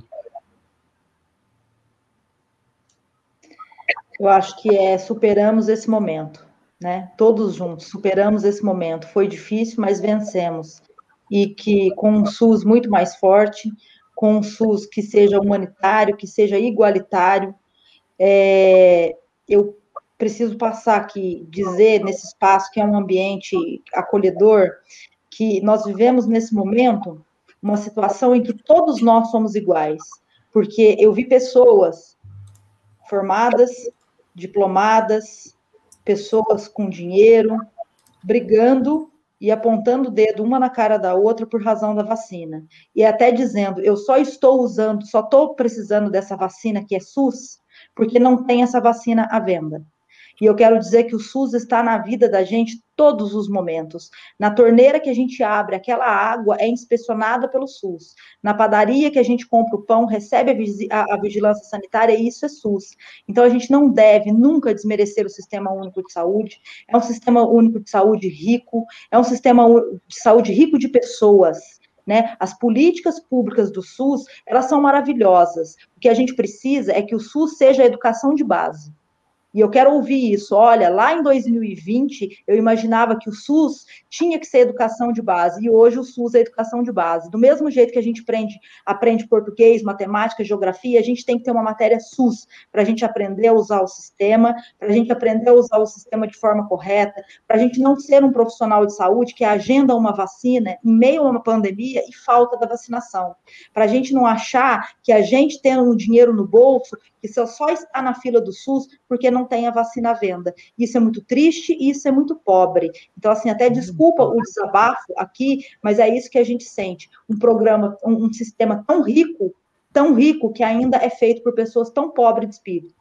Fala um pouquinho, Daniela, sobre uh, as experiências, óbvio, boas e desafiadoras que você teve, mas que trouxeram esperança e expectativas positivas é, dentro dessa vivência que você teve também, só para complementar?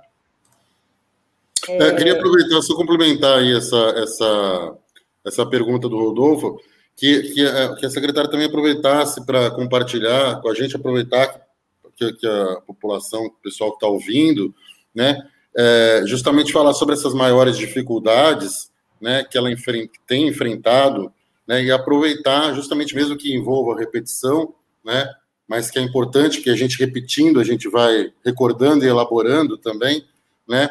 E, e aprendendo e sobre essas dificuldades no enfrentamento mesmo, enquanto secretária, enquanto essa função que a senhora está exercendo, quais os maiores empecilhos, os obstáculos e como que a população pode apoiar, aproveitar para chamar as pessoas aí para essa colaboração mútua aí. Bom, então vamos, vamos começar pela, pelas experiências, né? Assim, é, a, a saúde ela já é difícil, a saúde ela já é um copo sempre vazio, né? É, ela nunca está suficiente. É, eu digo assim, ó, se você está precisando de uma roupa que é difícil demais, se você está precisando de uma comida que é difícil demais, mas é, muitas vezes você encontra ajuda. A saúde é difícil, porque às vezes você precisa de uma consulta, a pessoa também não tem o dinheiro para te dar, ela precisa, você precisa de ajuda. Então a saúde ela é sempre um copo vazio.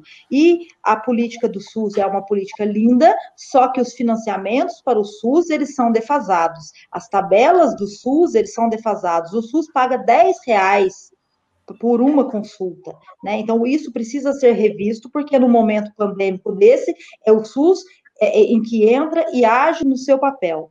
Então, nós recebemos na, na, na, unidade de saúde, nem fui eu quem recebi, mas na semana passada a equipe de Sentinela recebeu uma senhora que ficou internada por mais de 20 dias na UTI. Ela ficou entubada, o irmão ficou entubado também. Infelizmente, ela perdeu o irmão, né? E ela foi até a unidade de saúde e pediu para tirar uma foto da equipe para guardar de recordação desse momento que ela viveu.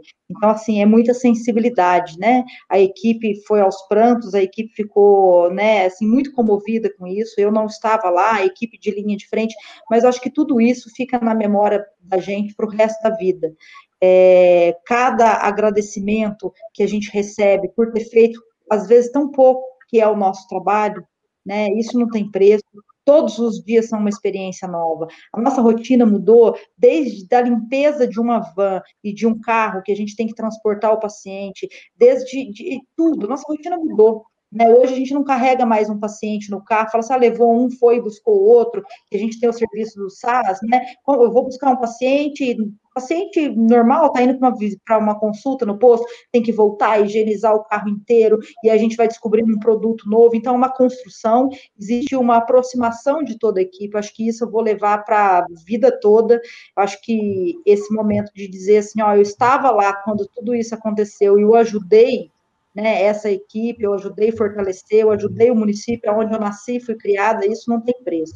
Né? Eu só peço a Deus todos os dias de manhã que me dê muita força, que me dê muita sabedoria é, para eu dividir com a equipe esse momento tão difícil que nós estamos vivendo e conseguir seguir em frente todos os dias. Muito bem. Daniel, então vamos voltar naquela pergunta lá que as pessoas estão fazendo até agora. Por que, que os idosos não vão ser vacinados primeiro? Por que, que não vacinam os idosos, sendo que a maioria das pessoas que morreram aqui em Guaxupé são maiores de 60 anos, 70 anos? Por quê? Porque então, assim, o que está acontecendo? As pessoas estão vendo uh, os idosos sendo vacinados em São Paulo, por exemplo. Hoje mesmo em São Paulo, uh, eu vi imagens de alguns idosos, durante a semana passada, inclusive, né, os maiores de 90 anos recebendo vacina. Então o pessoal fica aqui, né? E viu, porque eu também tenho meu, né? Meu familiar também tem mais de 90 anos, mais de 80, por que, que eles não ainda não estão? Por que, que lá estão vacinando e aqui não? Né? A gente, a gente já falou sobre isso nessa live de hoje, mas quem quiser, inclusive, voltar ao começo, quando terminar, volta ao começo da conversa, ouve de novo, que ela explicou que é muito importante ouvir o que a secretária falou, mas aproveitar que a gente está ao vivo aqui, tem quase 200 pessoas assistindo, na soma de todas as redes aqui, tem mais de 200 pessoas, quase 200 pessoas assistindo. Fala para esse pessoal, uh, Daniel, por quê? Tá. Então, é, quem define os critérios, né, o elenco, os grupos prioritários para vacinação não é o município, o município não tem essa autonomia, né, esse, esse, esse elenco de prioridades, ele vem estabelecido através do Ministério da Saúde e da Secretaria de Estado de Saúde, e o município, o que o município faz é cumprir esse rol de, de prioridades. Acontece que alguns municípios, né, alguns municípios, cada estado desenvolveu a sua política de vacinação, a seu, a seu plano de vacinação de forma individual para cada estado. Então, o estado de São Paulo ele está à frente, ele tem uma quantidade maior de vacinas, ele conseguiu vacinar mais pessoas, mas não existe aí uma data fixa para cada tipo de grupo, para cada grupo iniciar a vacinação. Então, estamos ainda fazendo os profissionais de saúde, que são os profissionais de linha de frente, que precisaremos, precisamos e precisaremos ainda mais por muito tempo desses profissionais, que eles estejam bem para cuidar da gente, e, na sequência, vamos receber as vacinas, a próxima remessa, já para iniciar a vacinação dos idosos. Caetano, eu queria só insistir ali, que eu não sei se eu não ouvi direito, mas eu acho que ela não respondeu é, na, na anterior.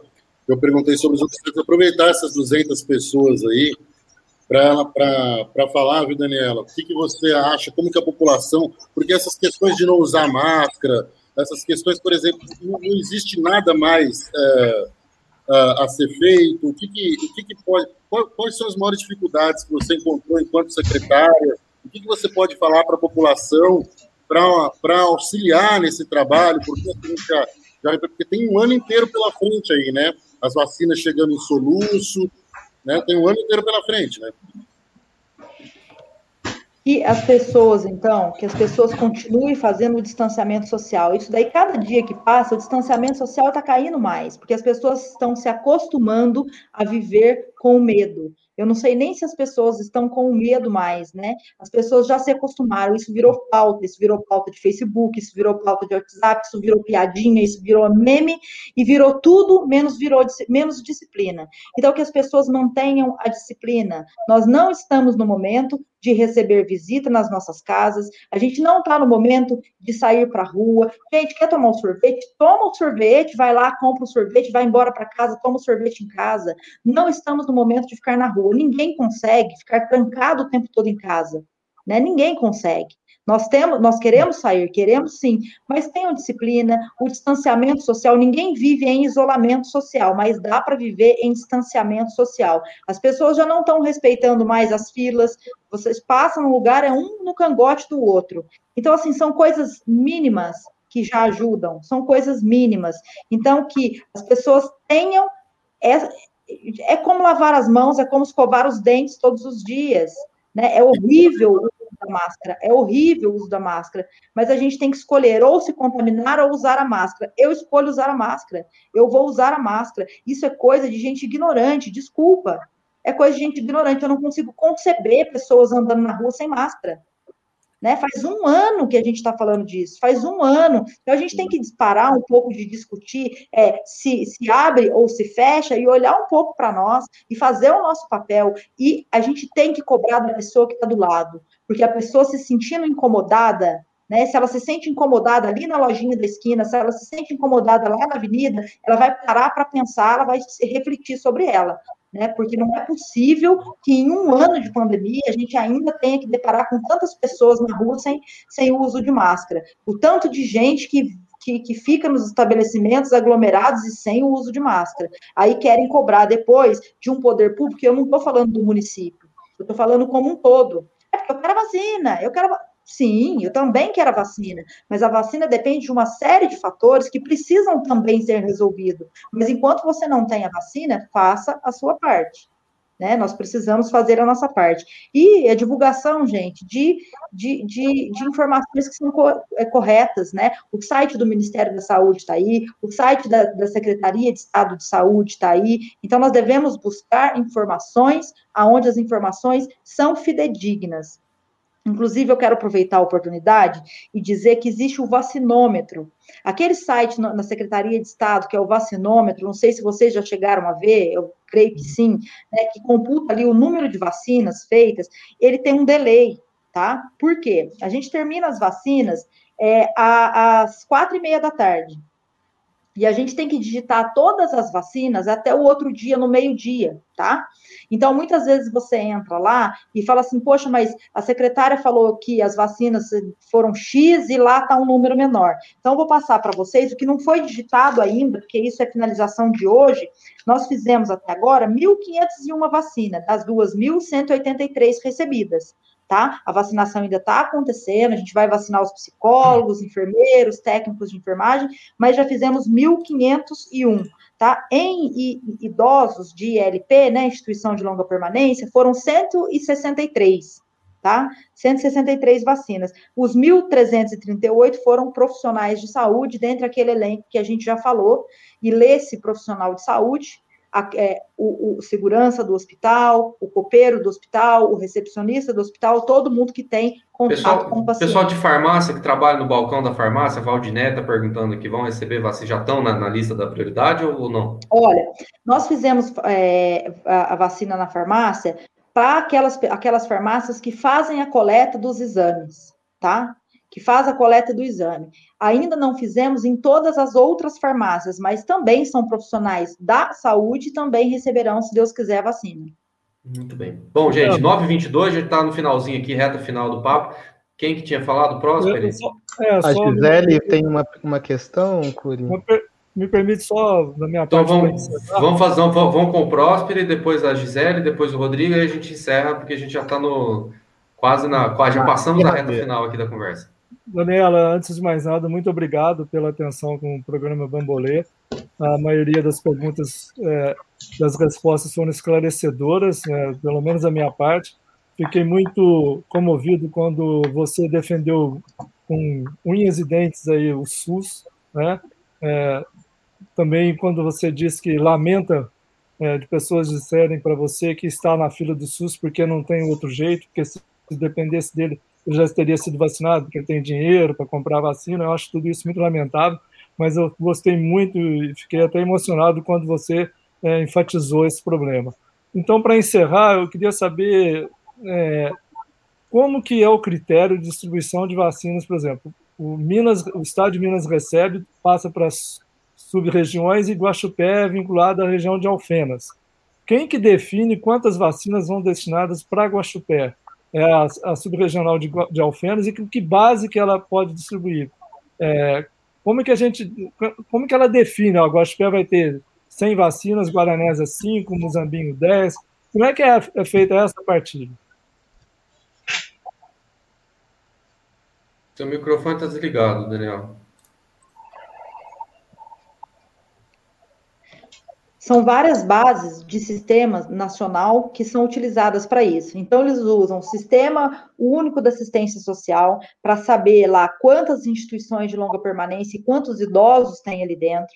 Eles utilizam do Cadastro Nacional de Estabelecimento de Saúde e utilizam das doses que são feitas nas outras vacinas, né, na outra, nas outras vacinações, além do sistema dos agentes comunitários de saúde. Então, Guaxupé tem 82% de cobertura de PSF, programa de saúde, é, desculpa, equipe de saúde da família, né? Então, nessa equipe de saúde da família, tem o cadastro já por idade. Aquelas áreas que são descobertas são áreas que são, são pessoas que são contabilizadas através das outras vacinas. Além disso, usa-se o IBGE, também como uma fonte de dados. Ocorre que é, como eles viram que muitos dos dados estavam desatualizados, principalmente do Kinese, principalmente com relação aos idosos, eles encaminharam para a Secretaria de Saúde, agora na última semana, para todas as secretarias de saúde, uma planilha tá? com o número de, de, de pessoas de cada grupo daquele. Então, assim, número de caminhoneiros, quanto Guaxupé tem número de caminhoneiros, é, quantos é, idosos tem na cidade. Aí a gente foi preenchendo com todo aquele cadastro nosso, mas o que é sabido é, o Guaxupé tem 52 mil habitantes. Né? Qual é o percentual dessa população que o Ministério da Saúde avalia que deve ser vacinado? Isso, e é daí que eles tiram todos os dados. Esperamos que a gente consiga fazer, pelo menos nos grupos prioritários, que são os idosos, as pessoas com comorbidades, não que as outras pessoas não sejam prioridade, não é isso que eu estou dizendo, mas é que essas pessoas estão mais vulneráveis, a, estão, correm mais risco de morte do que as outras, né? As pessoas que já têm uma questão, uma idade avançada ou uma doença já estabelecida, uma doença crônica. Ô, ô, ô Daniela, eu estou fazendo as contas aqui.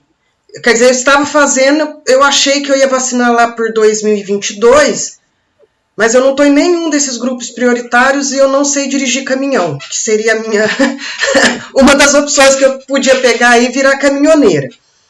É, mas eu queria é, é, agradecer a sua presença, é, agradecer pelo trabalho à frente da Secretaria de Saúde, que você levasse os meus agradecimentos, né, e eu acho que da população aos profissionais técnicos da, da, da área de saúde, principalmente da unidade de referência, que é, é eu tenho muito orgulho de ter trabalhado com muitos que estão ali, e eu sei é, o tanto que eles são competentes e têm amor por aquilo que eles fazem.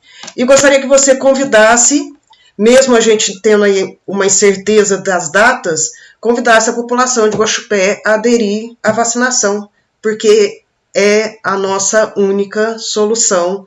Né? Você não quer usar máscara daqui a algum bom tempo, você não quer, você quer aglomerar, então o maior número possível de pessoas precisam vacinar. Então, gostaria que você convidasse a população de Guaxupé, dentro das suas datas e, e, e idades, a aderir à campanha da vacinação.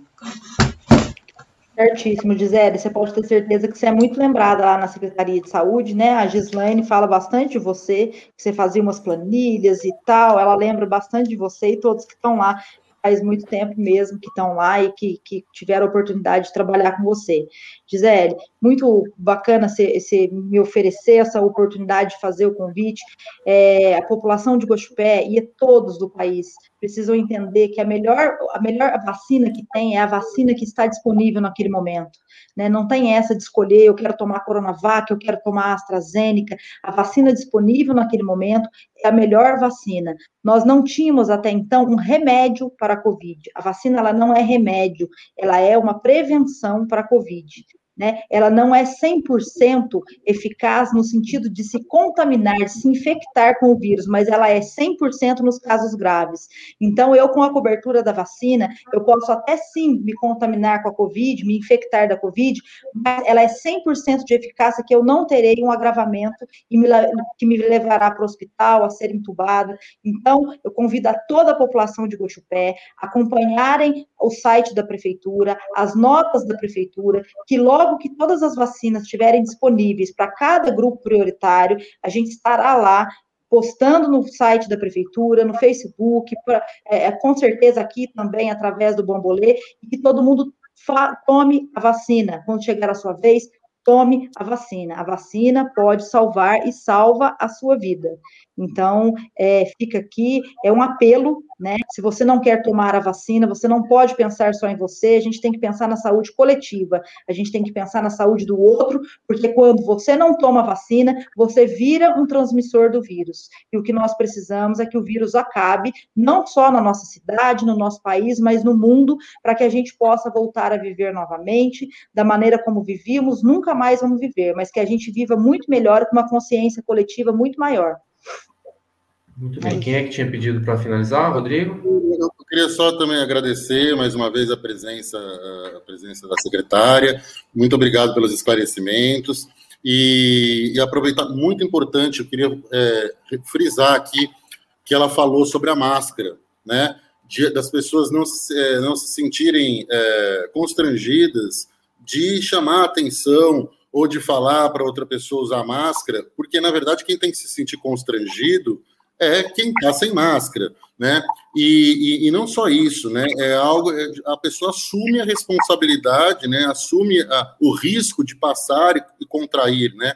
A, a, COVID. Então é assim que circula o, vi, o, o vírus, como a secretária falou muito bem. Então você está sem máscara, vamos dizer, fazendo uma comparação esdrúxula, seria como o cara que pega o carro bêbado e assume o risco de, de, de causar um acidente, inclusive com morte, né? Então, é, é, acredito que isso eu não seria, eu não sou jurista, advogado, mas é, acredito que deveria ter até um jeito de responsabilizar criminalmente essas pessoas que, que, que, de alguma maneira não utilizam máscara e fazem assim se transformam em vetores de circulação do vírus. Então, eu acho que é uma coisa muito complicada o que está acontecendo e, a, a, a, achei muito boa muito pertinente a fala da, da, da secretária, usando aqui as palavras do Gordo, fiquei emocionado, inclusive, quando ela falou com todos os pingos nos is aí, é, o que realmente precisa com relação a essa questão. Porque isso tem um nome, é irresponsabilidade e violência com o outro. Total falta de desconsideração, total falta de consideração com o outro, né? É, é falta de noção do outro, né? Então, é, é, é algo é algo bastante é, ruim, porque assim, é, é aquela história. A pessoa que não tem noção do outro, não tem esse cuidado, que dirá dela mesma. A pessoa não se ama, vai ter do outro, né? A pessoa não consegue entender que ela precisa usar máscara para não se contrair, para não contrair algo para ela, ela vai ter noção que ela não vai passar por não, né? Não tem nem amor próprio que dirá com relação ao próximo, né? Então é muito importante nesse momento é, essa fala da secretária e quem ainda não colocou máscara, né? Que possa, que aproveite para aprender isso, né? Porque a máscara está aí para te proteger e existem hoje muitas, muitas possibilidades de proteção. Não dá para ficar no conformismo de que a morte está aí, foi Deus que quis, é assim mesmo, né? Não dá. Pode enfrentar porque tem meios para enfrentar e basta pôr um paninho aqui que já adianta muito, né? Então é isso, eu queria agradecer mais uma vez. Muito bem. Obrigado, Rodolfo. Obrigado, Luiz Próspero. Obrigado, Rodrigo Sá. Obrigado, Gisele Vileia, Mauri Palos, Douglas Rodrigues, a Tati Abrão, o pessoal que está na Rádio Comunitária, o Leandro Vidal, que está lá na mesa de som, a todos os nossos parceiros aqui do Bambolê, que retransmitem o Bambolê. Obrigado às pessoas que estão apoiando a gente no apoia.se barra Bambolê Guaxupé, que é o financiamento coletivo, um jeito que a gente encontrou para bancar os custos aqui do Bambolê, todos nós somos voluntários, o projeto não tem fins lucrativos, mas tem alguns custos, algumas despesas para a gente manter esses vídeos no ar. Então a gente faz essa vaquinha virtual. Quem gosta do Bambolê quiser nos ajudar, é sempre bem-vindo, né? A partir de cinco reais por mês você consegue ajudar a gente aí a pagar as contas. Muito obrigado aos, aos apoiadores do, do Bambolê e muito obrigado à secretária Daniela Betelli por atender o nosso convite aqui. Até uma próxima, gente. Até mais.